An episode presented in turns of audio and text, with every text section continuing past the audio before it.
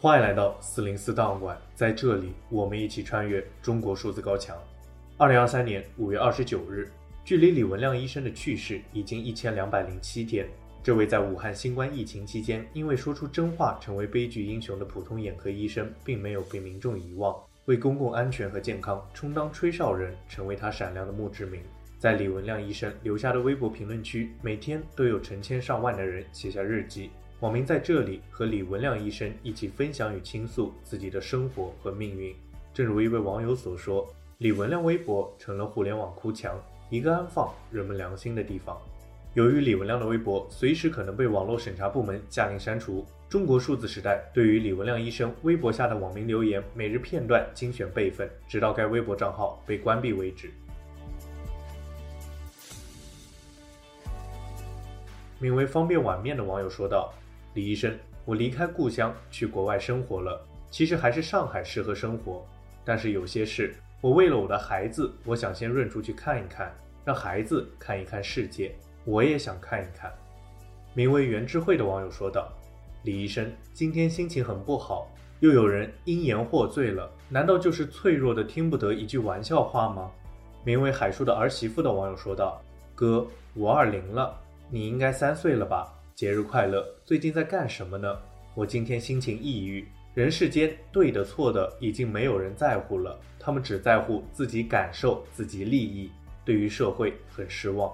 名为“大河倒汤”的网友说道：“李医生，今天看了很多关于汶川的视频，想到了那个多难的夏天，多难的二零零八，泣不成声。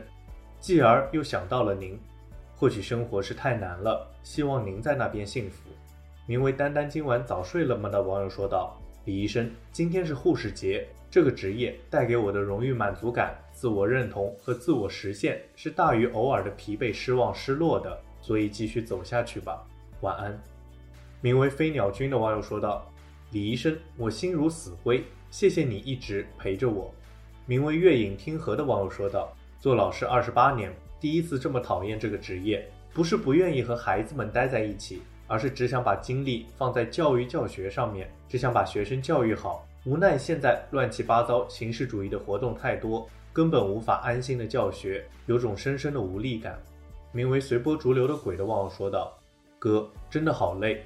现在网上的人好奇怪，不让别人说话，别人不能发表自己的观点，发个微博还要被叨叨，烦死了。”名为落难方能见真情的网友说道：“晚安，李医生。”没有天理，只有强权的地方。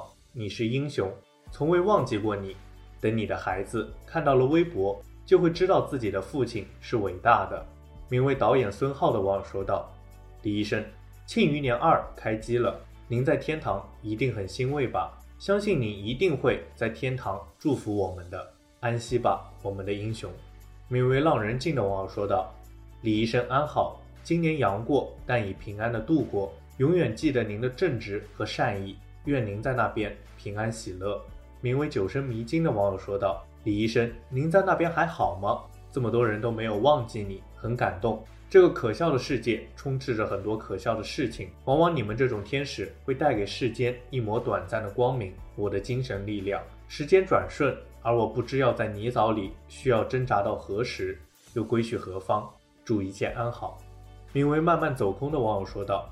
李医生，三年了，恍如隔世。隔壁邻居破产了，被法院逼着卖房子。老爸白费，九死一生，捡了一条命。我觉得好累。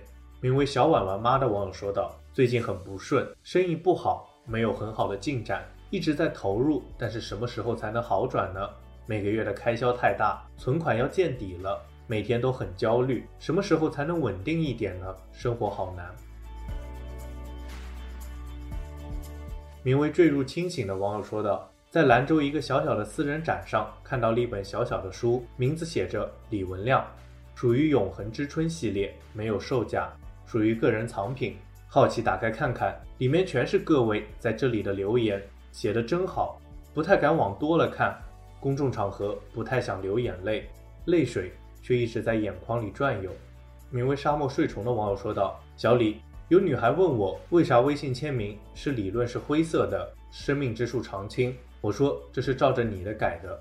名为 YQ 的网友说道：“早安，李医生，偶尔刷到三年疫情已经出现在初中的历史书上，只有寥寥几笔，却包含了很多人的一生，是那样的厚重，让人难以忘怀。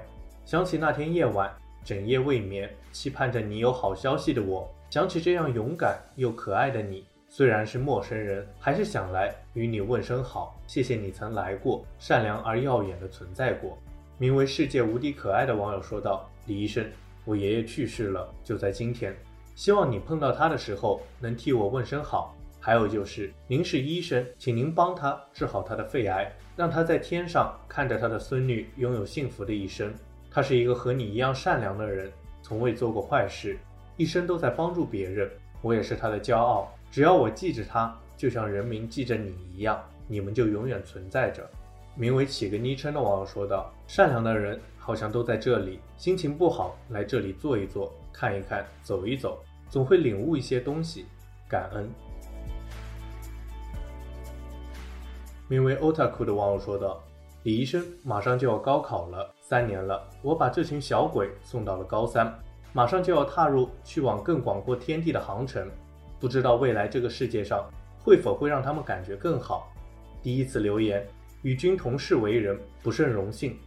名为大河道汤的网友说道：“世界暗淡了，那就让自己发光。”名为卡卡的网友说道：“日升月落，总有黎明。”名为谦的网友说道：“李医生，后疫情时代，整个社会都躺平了，缺乏了活力和积极向上的精神。”名为梅和旭的网友说道：“李医生，因为有黑暗，才衬托着光明的不易，对吗？”名为为什么的网友说道：“李医生。”每次看你微博下面网友评论，就会泪流满面。这里没有那么多的戾气，没有那么多的规训，没有统一的口号。大家会把微不足道、鸡毛蒜皮的小事都和你说，也会把甚至不能轻松告诉身边爱的人的烦恼也和你说。他们每一个人都在自己的小世界里，作为平凡的人努力的生活。你已然成为我们心中这样的存在。名为菜一坚博的网友说道。我希望八月之前能够找到工作，我不想失业，经济好一点吧，命运再眷顾我们一次吧，不要让我们身处瀑布下坠那个转折口。名为 Kind 的网友说道：“李医生，对不起，好长时间都不敢来你的微博看一看，看一看就心里非常难受，眼泪也止不住的下来了。也许你当初也不想这样，但是平凡成就伟大。安息，愿您现在的世界总是会有阳光交替着星星和月亮。”名为小丹卖报家的网友说道：“李叔叔，现在才一阳，浑身疼，咳嗽，反复发烧，头疼，真的很难受。不过还好有药。这是被稀释了的病毒都如此难受了，真的很难想象第一批阳的人的绝望。”名为凌日的网友说道：“李医生，我来看你了。今天路过了你曾经奋斗过的医院，走在医院的外面，我想着，如果您还在，今天可能是一个普通的工作日吧。”名为“青青南瓜子”的网友说道：“李医生，真的不敢想象以后我的孩子会生活在一个什么样的世界。现在看起来，润出去是不太可能了。这个世界还会好吗？”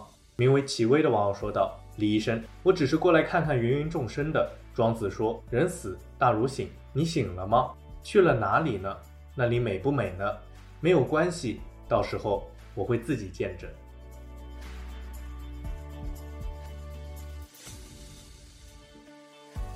其实，正如一位网友所说，这个评论区是英雄和凡人的纪念碑。这么说是因为英雄同样来自凡人，并因其平凡而伟大。英雄在这里接受凡人的怀念，也承载着凡人们的世界。